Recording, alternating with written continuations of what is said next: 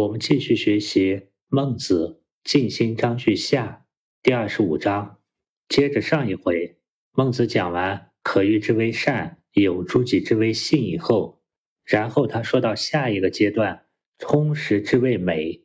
我们先来看一下“充实之谓美”里面的字，在《说文解字》中解释“充”说：“充，长也，高也，从而欲的审身。”当一个形声字的身旁并不明显，许慎就把它称之为省身，认为是把某个字省略之后形成的身旁。冲也可以看作是一个会意字，下面从而表示孩子，上面部分呢像云彩的云，它的字是一个倒着的子之形，子是孩子的子。在前面我们学习过经文和篆文中一个倒着的孩子的形状。是同源的以字与四字，它们都是一个头朝下的胎儿的形状，上下会意起来，冲字就表明人从上面出生的胎儿到长成下面成人的儿子，是一个不断长高长大的过程。另外，冲这个字呢，跟允诺的允这个字是同源字，允字是没有冲上面的那一点一横。有意思的是。冲的这个同源字“永”呢，也就是允诺、允许的“允”字，它的意思代表信。尔雅中说：“永信也，为诚实不欺也。”这样，冲这个字和上一句“有诸己之为信”的“信”呢，又有一层关系。在甲骨文中，冲字和永字呢，都画的是一个又大又长又肥硕的大猩猩的形状。用来表示长、大、肥、实这些意思，在杨雄所作的方言中说：“幅广为充是也。”意思是按照周礼的法度，如果长度上的大呢，我们用寻来表示；如果宽度上的大呢，我们就用充来表示。充除了表示大，广雅中说充满也，它还表示一种满的状态，比如在前面。孟子《梁惠王章句下》的第十二章中，我们就学过。而君之仓廪实，实是代表物资丰富；府库充，充是代表府库的一种满的状态。正是因为充有从小养育大、很宽广、很满这些意思，所以孟子在《公孙丑章句上》的第六章说过：“凡有四端于我者，知节扩而充之矣。”这种扩而充之呢，就是一种扩大并且充满的过程。而孟子认为的美呢，不光有充，还要有实。就像他说：“浩然之气，不光有至大，还要有至刚，要能色于天地之间，要填实它。”我们看一下繁体字的这个“充实”的“实”字，它是一个会意字，从宝盖头从冠，宝盖头呢，在部首里叫做棉字部。经文“棉”字部的左右两端是下垂的比较长，就像一个房屋的侧面图。十字下面一贯前一以贯之的“贯”字呢，也是一个会意字。贯字上半部分的这个“贯”呢，就像穿过物品，便于人抓着持着。下面的“背”呢，表示钱。后来“贯”这个字由钱串转指财货。另外，“贯”字上面的字形就像一根线穿过物体。这根线呢，我们可以理解为道，也可以理解为仁义、志向等等。从志向上能够治于学，行动上做到人无信不立，三十而立，最后呢才能达到四十不惑。所以孔子说五道一以贯之，孟子说他四十不动心。贯字后来又由穿钱的钱串转指财货，财货多放于屋子当中。上面的宝盖头呢，就表示屋舍府库的意思，所以“实”这个字会意起来指物资器物，引申指财富。当“实”这个字做动词性的功用时，也指盛满填塞。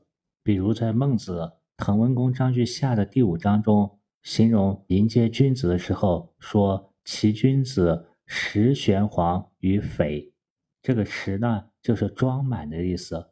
装满黑色和黄色的丝绸在筐里。商汤发动征战的目的呢，也不是为了天下的财富，非富天下也，而是为了鱼汤有光。食这个字呢，不光形容丰厚填满，它还可以指果实种子或者果实种子那种饱满充盈的状态。比如词语华而不实，或者形容植物结的果比较实，结的籽呢比较实。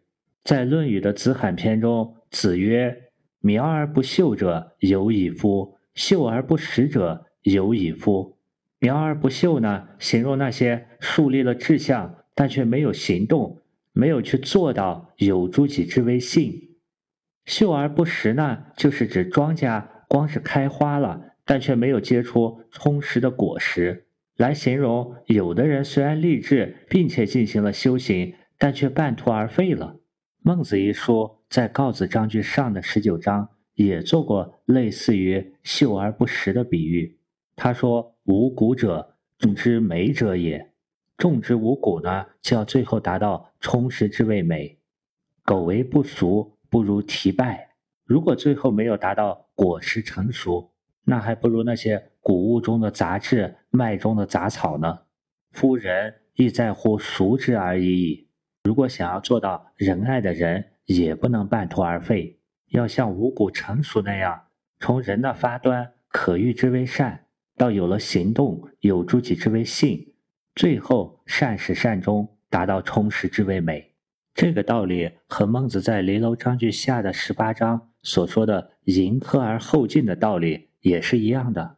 源泉滚滚的水不舍昼夜的向前流淌，但也要先填满目前的这个水坑，然后再继续向前流。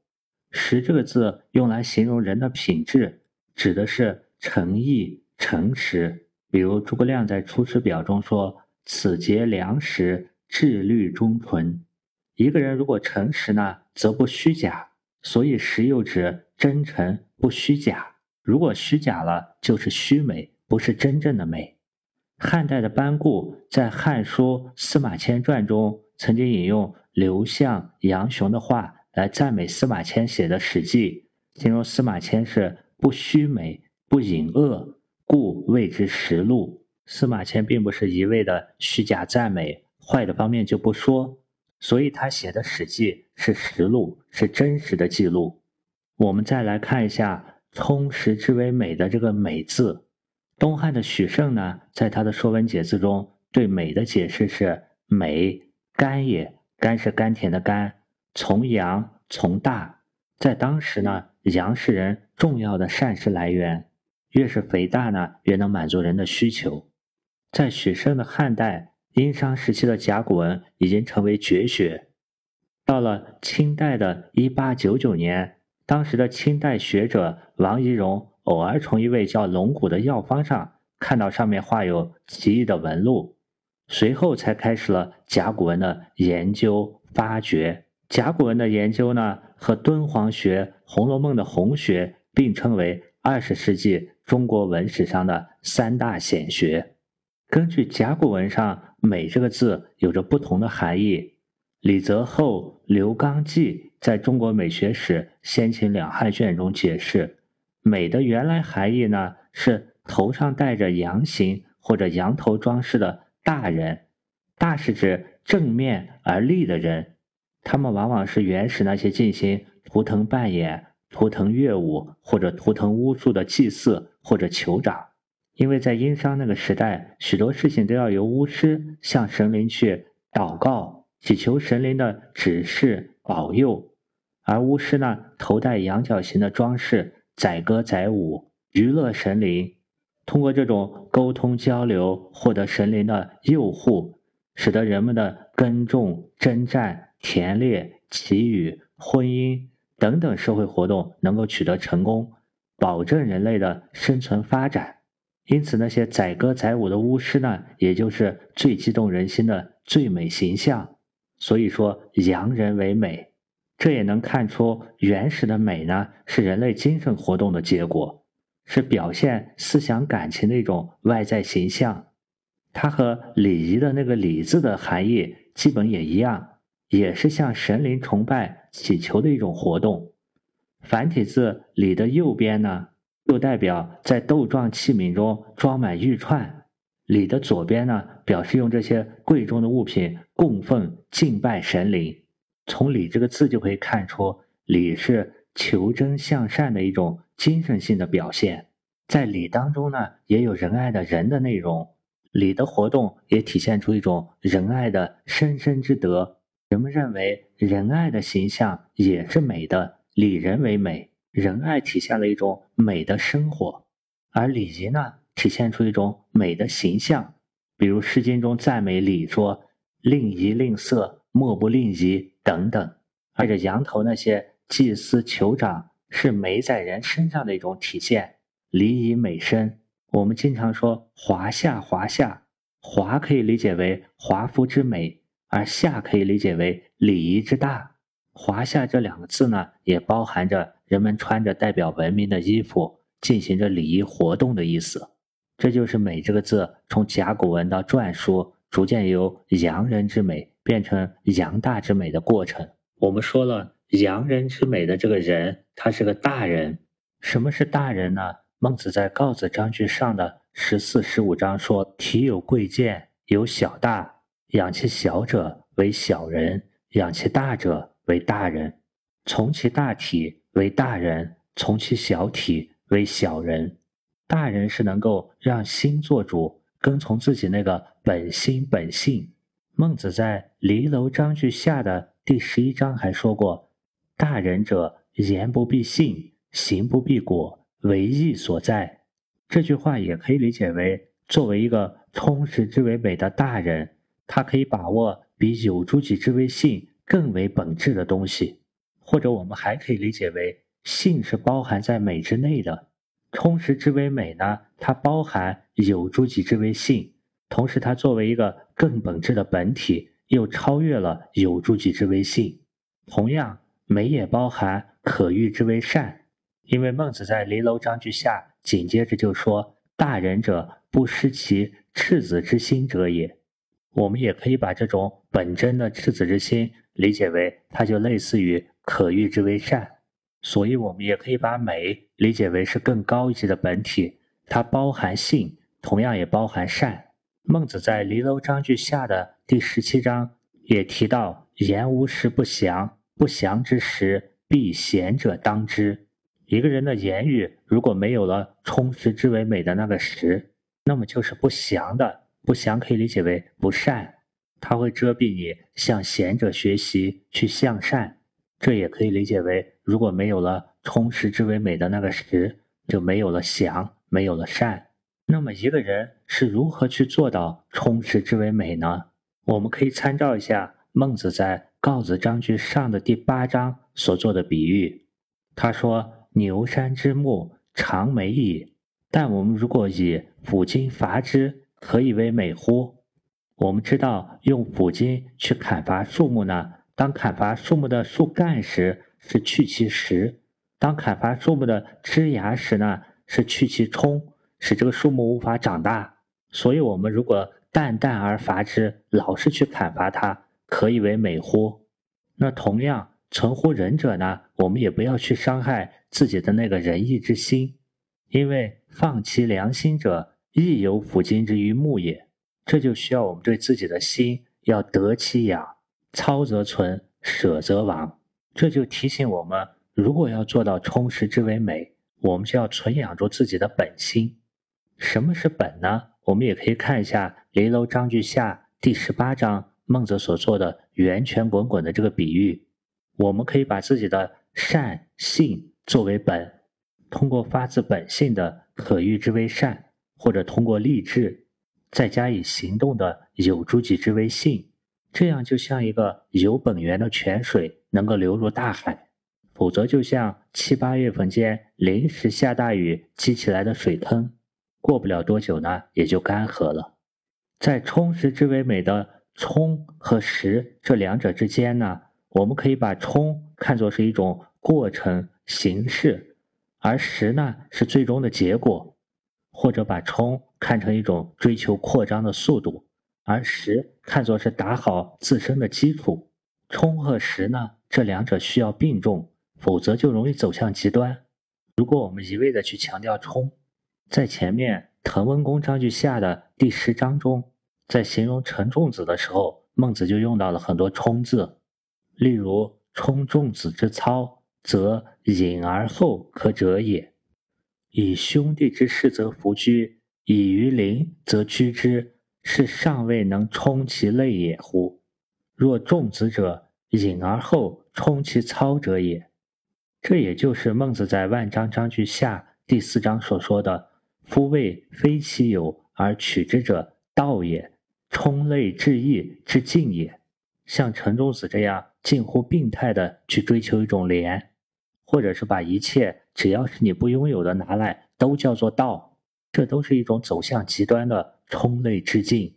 这时候我们就需要识，通过识呢来做到能容忍他人，能宽恕他人。能够尊贤，就像《大学》引用秦诗中所说的话：“若有一介臣，断断兮无他计，其心修修焉，其如有容焉。人之有计，若己有之；人之厌胜，其心好之。不赤若自其口出，实能容之。”这种对他人的好，对他人的善，能够实能容之。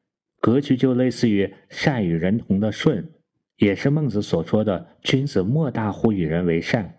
看见别人有好的思想，看见别人好的方法，能够向别人看齐，向别人虚心学习，这就是真正的诚意，真正的正心。这样的人呢，他就很自然能做到儒家推崇的推己及人。在后面的第三十一章，孟子说：“人能充，无受而辱之时。”无所往而不为义也，意思是，如果人能够扩充不受鄙视的言行举止，那就无往而不合乎义了。儒家所推崇的扩充呢，是从自己的身边人、眼前事做起，这样才能落到实处，由近及远。孟子在前面《离楼章句上》的第二十七章，特地指出了这个实，这个实质，也就是落脚点应该是什么。他说：“仁义礼智的这个人之实呢，是事亲事也。人的实呢，落实在侍奉亲人上；义之实，从兄事也。义的实在呢，是跟从自己的兄长。智之实，知思二者，福去事也。智慧明智的本质实质，就是对人和义不舍弃。那么礼之实呢，结文思二者是也。”礼的本质就是调节、修饰上述两项的内容。他又对我们谈到了乐，乐之时，乐思二者，乐则生矣，生则物可移也。乐的实质呢，就是让人们乐于实施上述这两项，那么快乐就产生了，或者说人就感同到了天地那个生生不息的大德，那么我们自然而然的就发乎本心。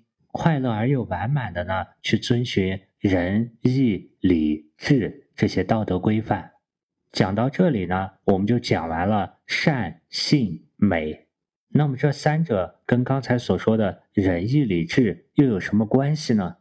根据前面所学的，我们可以把善与仁义的仁对应起来，把信与仁义的义对应起来，而把美呢与礼仪的礼对应起来。此外，我们还可以把可欲之为善呢，理解成类似于人的自然生命；而把有诸己之为性，理解成人的道德生命。那么充实之为美呢，理解为人的精神生命。我们刚才说到牛山之木的这个例子呢，孟子曾经说过：“牛山之木常美矣。”也就是牛山之木呢，它是曾经美过的。同样，由于万物皆备于我。那就是说，善、性、美、仁、义、礼，它都是我们自身本自具足的东西。要想发现这些，是需要靠我们内在的这个觉性。这个内在的觉性，也就是我们那个自知者明的那个智，通过它来觉悟到我们的自信光明。接下来呢，我们就一起看第四阶段：充实而有光辉之谓大。首先，我们说一下。光和辉这两个字，光是一个会意字，它的字形就像火在人之上，表示光明。在中国的、外国的很多宗教人物的绘画中，无论是佛陀、基督，或者是基督那些出色的蒙徒头上，都会发现画了一个光圈。而“光”这个字呢，它与广大的“广”又相通，都有冲朗之意，意思是能够广布在周围的空间中。所以《尚书》的爻典中有“光背四表”这样的形容。它的意思和《汉书》中圣主广备之姿相近，就是指那些圣王的光芒福泽能够遍布四方。我们再看一下“辉”这个字，它也是个会意字。左边的“光”呢，表示光彩。在“辉”字的篆体中，左边是一个“火”字，而不是“光”。我们知道，光源的中间呢，往往就是火，是由火来发出光。“辉”字右边从“军”。军字的经文、篆文都是周围是一圈战车，因为古代军队驻扎时往往用战车围成一圈作为营垒。同样的，光也是从光源向周围一圈进行扩散，所以辉表示的是居中的光源，它强调是发的那个光的本源。光和灰的关系呢，并不是黑白分明的，它像一个硬币的两面。灰是光的给予者，而光呢是灰的显化。这种关系有一点类似于明明德，光就像明德发出的明，而灰呢像那个明德，灰呢像那个光内在的明德。在《告子章句下》的第六章有这么一句话，叫做“有诸内必行诸外”。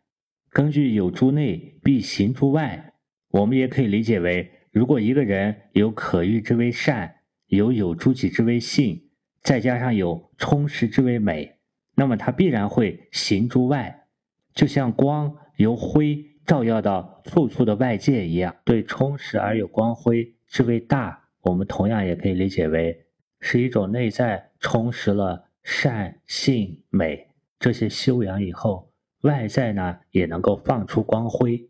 充实而有光辉的这个“儿”字呢？它是一个象形字，《说文》中解释，儿是人的面部的那个脸颊上的毛，我们可以把儿上面那两横象形的看作人的鼻子和口，而下面的四个竖道呢，看成四缕胡须，它们是左右对称的，所以而表示一种并列关系。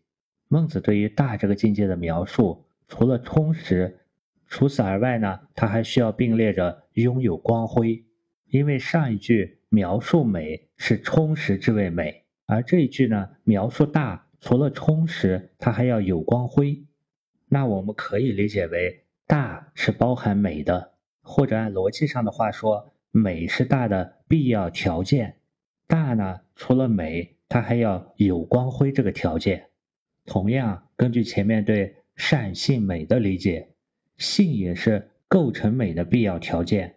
美就包含有诸己之为性。如果一个人做不到有诸己之为性，知行不一，就像前面告子章句下的第五章中，孟子弟子乌鲁子呢，以为孟子知行不一，就很高兴地说“廉德见矣”，以为指出了老师充而不实，说一套做一套的问题。所以，如果做不到有诸己之为性，就达不到充实之为美中的实。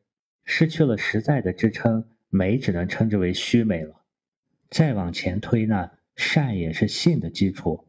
我们很难想象，如果一个没有良心的人，没有善的人，他怎么会处处守义守信呢？再往后看，大致上的圣神这两个境界，同样也包括前面描述圣的时候说到“大而化之之为圣”，这就可以看出圣不光包括了大。它还有而化之的功用。对于圣而不可知之之谓神，我们可以理解为神不仅包括前面所说的圣，神还包括更多的我们不可知、不可测的东西。在这六个境界中呢，先秦诸子的庄子是对美和大说的比较多的。他在《知北游》中说：“天地有大美而不言，四时有民法而不议。”万物有成理而不说，圣人者原天地之美而达万物之理，是故至人无为，大圣不作，关于天地之谓也。庄子说天地有大美，这种大美的感觉就类似于自认为黄河很大的河伯看到浩瀚的大海一样。庄子在《知北游》中所说的圣人者，是原天地之美而达万物之理，这是和前面所说常人不明道进行的一个对比。在这里呢，就在阐述何为圣人之道。所谓圣人，就是完整的继承了天地的美德，而又通晓宇宙变化和万物作用的机理。圣人者，原天地之美的“原”字呢，可以理解为本源。在这里可以理解为动词性的功用，是一个使动用法，意思为圣人将天地的美德作为做人之本。此外，庄子在他的那篇《人间世》中还说过：“美成在久。”那些好的、美的养成呢，在于长时间的坚持。庄子在他的《齐物论》中认为，万物没有共同的标准。人类认为外表很美的西施、王昭君那些美人呢？在动物看来并不美，所以也就没有外在标准的美丑之分。美在于内在充实的人格、精神、理想，而不在于外在的那些表面样貌。比如在德充福中，他就列举了很多身体残缺但内在很美的人。这种人呢很有吸引力，他们具有的这种美呢，就是一种内在的美。当人们具有这种内在的美，并能用自己的明德德性感化他人、照耀他人，也就类似于台湾玉老师所追求的达德光宇宙、生命壮自然的状态了。在大这个境界之后呢，就是大而化之之谓圣的境界。圣不仅包含大，它还能化之。我们看一下“大而化之”的这个“化”字，“化”是一个会意兼形声字。《说文》中解释说：“化。”教行也，教是教导的教，行是行为的行。指出化的意思就是教化，指感化、转变人心、转变风俗。段玉裁的注解是：教行于上，则化成于下。化的左右字形呢，像一正一道的两个人。它右边的这一部分就念作化。说文对它的解释是变也，变化的变。所以我们可以把“画”看成一个左形右声的形声字，而右边的这个“画”的声部呢，它还兼着表意。右边“画”的部分小篆就是一个头朝下的道人，变化莫大于倒转，所以我们可以把“画”这个字左右会意为通过教化，把右边这个倒立的人完全转化成左边这个正着的站着的人。另外，根据《通讯定声》里的注解。如果是个倒着的子呢，代表人出生；如果是个倒着的人呢，代表人死亡。所以人不可以倒着，倒着就代表死亡了，化去了。生死呢，就是一个最大的变化，所以化也指死。比如前面孟子公孙丑章句中说：“妾比化者，无实土亲夫。”朱熹的注解就是“化者，死者也。”化这个字呢，它还由教化引申为。随顺效法，因为中国自古崇文重教，通过教育能使一个人增进德学、变化气质、移风易俗，所以《吕氏春秋》中有说：“天下太平，万物安宁，皆化其上。”这种变化教化，它又是新的去消融旧的固有的，因此“化”这个字又指消化、消融。这句话可以理解为。圣人他不光是大，而且能化育万物。这种化育教化的影响力呢，又比前面仅仅是光辉照耀的大呢更进一步了。对于这种化的描述，在前面孟子进行章句上的第四十章中，我们学习过。他说：“君子之所以教者五，有如时与化之者。时与化之呢，就可以看作是。”描述这种圣人的教化，它像天地间的时雨一样大而化之，又润无细无声。关于对肾和肾的功用的描述呢，在我们所学习的《万章章句下》的第一章中比较集中。孟子描述闻伯夷之分者，完夫廉，懦夫有力志；闻柳下惠之风者呢，鄙夫宽，薄夫敦。这列举的呢是甚之亲者和甚之和者，他们对完夫、鄙夫这些人所产生的一个化的作用。对于大而化之中的什么叫做大，我们可以参考《万章章句下》第一章最后的一段描述。孟子说：“孔子之谓集大成，集大成也者的集呢，我们可以理解为是包含了、集合了前面所说的。”充实、善、性、美等等这些，然后才能今生而欲正之也。这种今生欲正的声波呢，可以理解为类似于有光辉的光辉照耀一样。今生也者，是条理也。今生可以理解为代表是从道理上、理上开始去明白，开始去觉醒。欲正之也者，中条理也。而欲正呢，它代表的是一种道理上、理上的圆满。使条理者，智之事也。这就是换了个角度，从理说到了事。智之事也呢，我们可以理解为它指的是觉醒，或者说是从可欲之为善的那个可欲开始去充实自己，开始去充。而中条理者，圣之事也。我们可以把中理解为充实完毕的一个状态。因为在市民的这本书中解释“最终”的“终”这个字，他也说“终充也”，就是充实的那个“充”的意思。“终尽也”，“尽”是尽心之性的那个“尽”，所以“终”代表一种充实完毕的状态。我们也可以把“中条理者，甚至事也”理解为在事情上达到了圆满。这样，在一步步看孟子所说的善、性、美、大、圣这五个阶段。它就像一步一个台阶，从自我的修养修身开始，然后再去做到达己达人。或者我们可以换一种语境来理解这五个阶段：可欲就像对峙人的嗔恨心，而有诸己呢，就像对峙我们的痴狂；充实呢，就是对峙我们的贪欲。我们前面说过，善性美可以分别对应仁义礼。善性美还可以对应到身口意，也可以对应到从可欲产生的决心，到有助己的信心，到最后充实的诚心。当生命中觉醒了这些以后，面对诱惑的时候呢，我们就知道什么是可欲的，什么是善的。当面对束缚和困难的时候，我们有信心反求诸己；而当面对种种贪求的时候，我们知道内在的充实是最美的。孔子也说过三个阶段的问题。孔子曰：“君子有三戒，少之时，血气未定，戒之在色。这时候就需要明白可欲之为善。及其壮也，血气方刚，戒之在斗。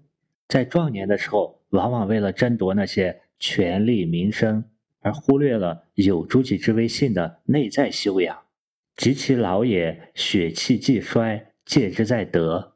到老了以后，如果不能明了美源自于内在的充实，往往就会对外在的事物贪求无厌。当能够明了充实美，它都是当下呈现的。如果能把不断贪得占有的念头转为对外奉献付出，那么他的生命就走向充实而有光辉之为大的状态。生命开始导向无私奉献，而不是自私。因为有辉表明你内在有这个光源，并且能向外发出光，这就体现出一种付出。有光辉并不是反光，反光是没有内在付出的。在保持这种大的状态中，如果再进一步能够做到化之，就之为圣。这个化之呢，对内来说，时时能够去除自己的妄念，让自己保持一种平和清净。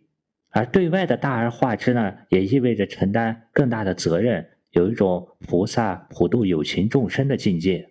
这个过程，我们也可以看一下《中庸》第十七章是怎么描述的。他说：“为天下至诚，未能尽其性；能尽其性，则能尽人之性；能尽人之性，则能尽物之性；能尽物之性，则可以赞天地之化育。”可以赞天地之化育，则可以与天地三矣。这种赞天地之化育呢，类似于《周易》易传所说的“才成天地之道，辅向天地之宜”。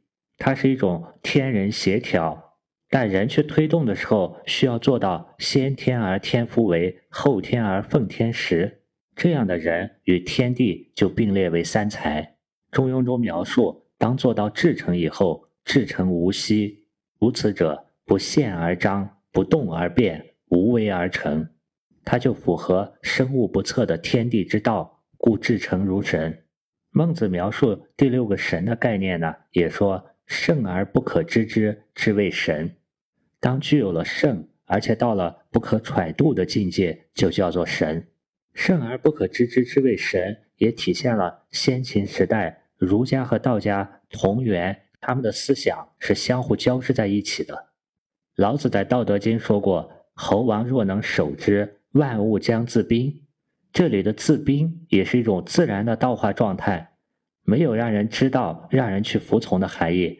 而是体现了一种井然有序的天地之道，它也类似于击壤歌所说“地利与我何有哉”，类似于治大国如烹小鲜。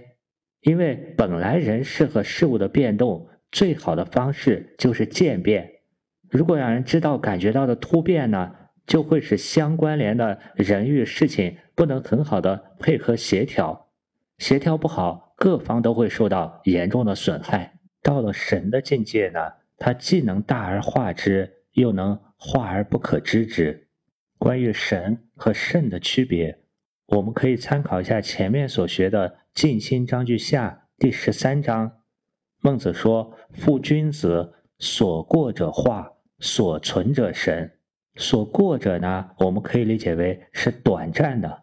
对于所过者化，我们可以理解这种化，无论是对外在物质。”还是他人的内在德行，他的时间呢都是短暂的，是所过；而所存者神呢，他的时间是长的，因为它能上下与天地同流。神可以在时间上既小到我们不可察觉，也可以大到我们不可知。对于这些呢，大概只有圣之使者可以理解吧。关于对这六个境界的解释，我们还可以参考一下。汉代赵岐的注，以及清代焦循对其的著书，他理解可欲之为善，是己之可欲，使人欲之，是为善。也就是说，对于自己觉得好的、己之可欲的，也去能使他人想到好的，是为善。与之相反的呢，就是己所不欲，勿施于人。自己觉得不好的，也不要施加在别人头上。再下一步呢？有之于己，乃为人有之，是为信人。当在自己身上体现出这个善，做到了善的行为呢，就叫做有诸己，这就是信。充实善性，使之不虚，是为美人。把这个善，或者说是仁义礼智这些可遇之善呢，使它充实，使它不虚，这样的人呢，就叫做美人。美人指的是美德之人也，而不是现代所说的漂亮女人。再下一步呢，充实善性而宣扬之，使有光辉，是为大人。这个大呢，又使光辉扩充于外了。据此善，不特充实于己，而推以化人。具备了这些以后，不仅仅是光是充实自己，而能够去化育他人。自近以及于远，自内以及于外，是为圣人，故谓之圣。至于神呢，是以此之善，诱至今以万方，使人莫知其故，是为神人。万方本来指的是天下诸侯，后来引申为世界上各个地方。神的这种大而化之呢，遍布万方，但是又让人不可知。在这六个层次中呢，由前三个层次。到后三个层次存在着一个由小及大的跨越。对于这一点呢，熊十力先生是这样说的：一言之，简而言之，五人日常生活能自超脱于小己躯壳之居爱，就是说我们的生命能够超脱这个躯壳，或者说能够有助己，自己能够做得了自己的主，而使五之性分得以通畅。性分即为人体，性分的性呢是天之性的性，分是分配的分。这句话的意思可以理解为：当我们每个人的人性和天性能够打通以后，那么在我们的身上也就具备了仁爱之体的那个人体。如果我们从体和用上来理解这六个层次，我们也可以把前三个层次的善性美理解为个体的功用，而当这三者叠加以后，就实现了由现象到本体的跨越。对于大圣神。我们可以把它们看成由低到高排列的本体，大是跨越了个体，体现出充实而有光辉的一个宏观的本体，而肾呢是宏观再加上转化，大而化之之谓肾。神这个本体的功用，除了体现出肾的内化，它还包含一种时间维度的变化，从而囊括了肾和人们不可知的部分。大圣神这三个本体是不断叠加而成的，人们通过下一层的现象来觉知上一层的本体，而下一层的现象通过扩充又构成了上一层的本体。这就类似于佛教原教所描述的：既然一体呈现，则当法身呈现时，一切法通通呈现，都不可消去。或者我们用现在描述高维的语句说成。当高维呈现时，一切低维的法呢，它通通呈现，都不可消去。就像一本书，它自然带着里面的每一页，每一页书呢，又带着里面的各行各个字。说完这六个境界以后，孟子又据此回答前面所问的“乐正子何人也”。他评价说：“乐正子，二之中，四之下也。”这个二和四呢，是就着前面六个境界所说的。月正子是处于前两个善性境界当中，在后四个境界之下，也就是说还没有达到后面的四个境界。很巧合的是，孔子在为政中总结他的一生，也把他的一生分作六个阶段。第一阶段是五十有五而志于学，这种在青少年时期心中立志，我们也可以把它对应到可欲之谓善。他是一个人明白了什么是对的，什么是好的，什么是值得追求的。第二个阶段三十而立呢，对应于有诸己之为性，也就是说，在三十岁左右能够把自己的志向体现在自己的行为当中。四十不惑对应的是充实之谓美，在修养的这条路上更加的坚定不移，和自己内在的不断充实，这两者呢是相互相辅相成的。之后是五十而知天命，就走向了一条充实而有光辉的主动的生命之路。六十而耳顺呢，也就进入了大而化之之谓圣，开始广施教化于那些贤能善美之人。七十而从心所欲，不逾矩，它也是一种超越了局限所知的知识而无限接近道的状态，对应于孟子所说的。圣而不可知之，之谓神。从孔子所说他生命的六个阶段来看，孟子所说的这六个境界，它就有了一个时间性，体现了一个人从青年一直到老年一步一步生命的过程。而孟子在这里评价乐正子所用的“二之中，四之下”，他也和《周易》中形容爻位所说的“六二九四”等等非常类似。那么我们是不是也可以把孟子所说这六个阶段看成是从初爻到六爻的一个卦象？我们可以把有冲动、有好恶的可欲，以及充实而有光辉、大而化之这些具有乾阳刚健特征的阶段看成是阳爻，而把有诸己之为性的这种自我约束，以及充实之为美、圣而不可知之之为神这些具有坤阴柔顺特点的。看作是阴爻，整个这六个境界呢，就自下而上的组成了一个卦——随卦。随卦它是具备了元亨利贞四德的大成卦，前三阶段构成了内卦为正卦，后三阶段呢构成了外卦为兑卦。我们可以理解为善性美是内动以德，而大圣神呢是外悦于言。天下人因为一个人内在的德性，从而能够跟随他的言语而行动。初爻的爻辞有余，就代表一种有动、有欲望，而不失其正，可以理解为这种动欲望是善的，是可欲。二爻则有系，系可以理解为系服、束缚。这种有约束，可以使人不贪于眼前的小利，而能免于过于自私，导致因私害公。